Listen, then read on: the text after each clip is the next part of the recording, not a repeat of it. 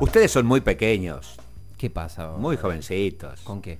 Eh, no han jugado a juegos que nosotros los mayores supimos jugar.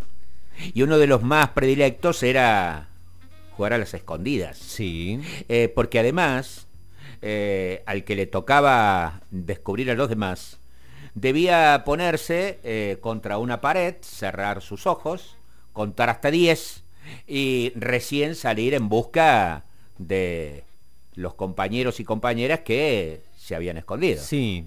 No lo jugaron, ¿no? Sí, sí, sí, sí, sí, sí. Ah, todavía- hacía más jóvenes. Nu- Nuestra, Bueno, eh, nuestra camada, pero- todavía- pero ahí no tanto tampoco. ahí, eh, al roce. Y entonces cuando el que contaba, de golpe este, su ansiedad eh, hacía que abrieran los ojitos antes del 10. Los demás decían, no me espies, no espies, no espies.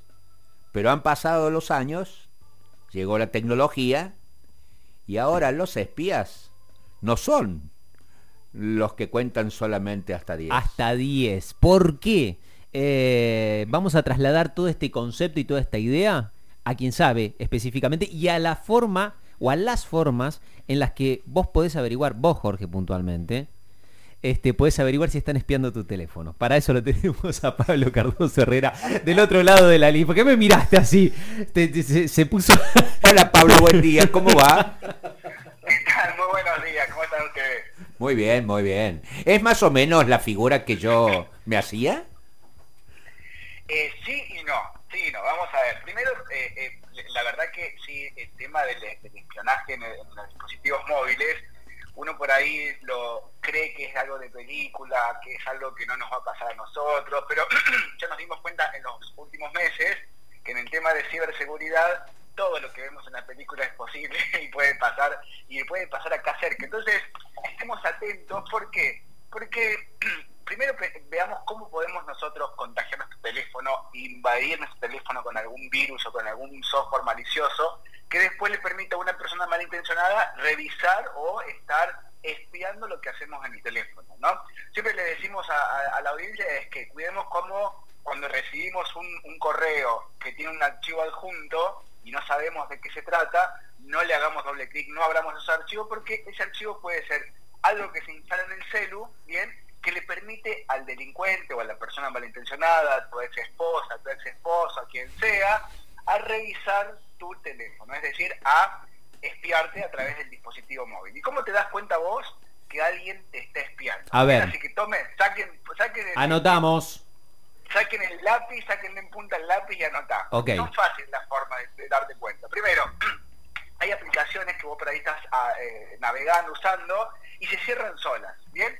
Por ahí Mm. pueden ser varias, varios motivos, pero cuando esto ya es con muchas aplicaciones y pasó de un día para el otro, es algo para, para prestar atención, ¿bien? Que si lo sumamos a otra, eh, a otra característica que es la mayor lentitud del teléfono. Algunos teléfonos son medio viejitos, algunas computadoras son medio viejitas, pero si un día tu teléfono andaba bien, hoy sábado, Sí. mañana empezó a andar muy muy lento de repente De golpe. no- de golpe Sí. bueno eso también es un indicador de que hay algo que puede estar instalado que te puede estar revisando lo- los pasos que haces a través del celular ¿qué otra cosa? Claudio, Claudio ha hecho ¡Oh! ¡Oh! en las dos cosas.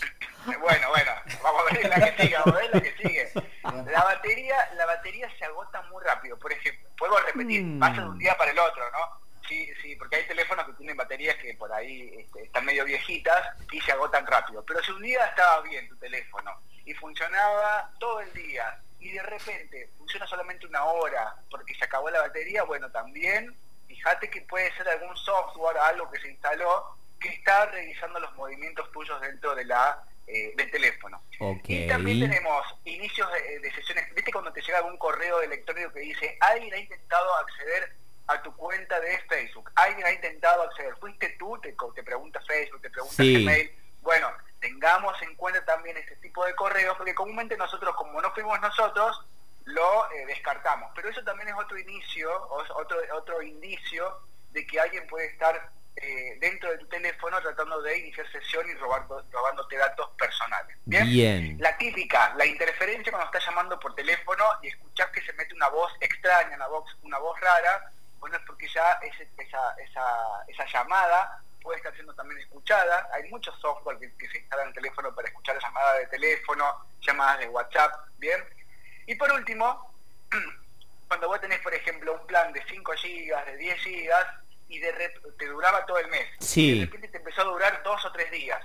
Se te acabaron los gigas. Y no, no viste Mm. YouTube, no viste Netflix. Bueno, también ese es un tipo de señal que alguien puede estar en tu teléfono. ¿Qué tenés que hacer en el caso de que vos creas que alguien está en tu teléfono, que alguien está revisando los pasos que haces? Bueno, yo siempre recomiendo eh, ver las últimas eh, aplicaciones que tuvimos instalándola, ¿bien? Ok. instalarlas, bien, Eh, empezar a revisar qué fue lo que hicimos clic, qué fue lo que se está corriendo en el teléfono y una medida más extrema pero bastante eficiente es reiniciar hacer un backup del teléfono Sí. y reiniciarlo de modo fábrica, Fábrica. y ahí te asegurás que ya venga limpito, sin nada extra y tener siempre cuidado las cosas que instalas por supuesto, ¿no?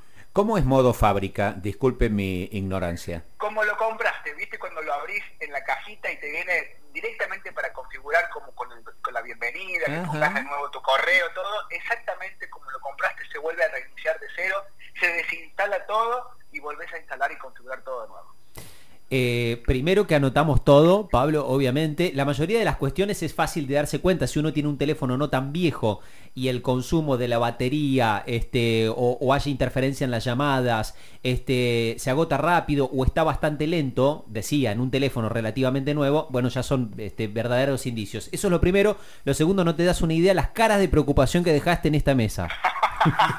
Y, y me imagino del otro lado, bueno, a prestar atención, a prestar atención porque la idea es que nos que nos protejamos, tampoco que vamos paranoico, pero ante tanta denuncia que hay recientemente en Córdoba creció casi 800% la cantidad de, de ciberdelitos en el último mes, 800% en solamente un mes, entonces, bueno, le prestemos atención y más vale prevenir Vamos a ver si nos espían eh, en nuestro teléfono o en nuestro dispositivo móvil, en voz y en palabras de Pablo Cardoso Herrera, como siempre. Pablito, buena semana, charlamos el sábado. Un gran abrazo. Chau, chau.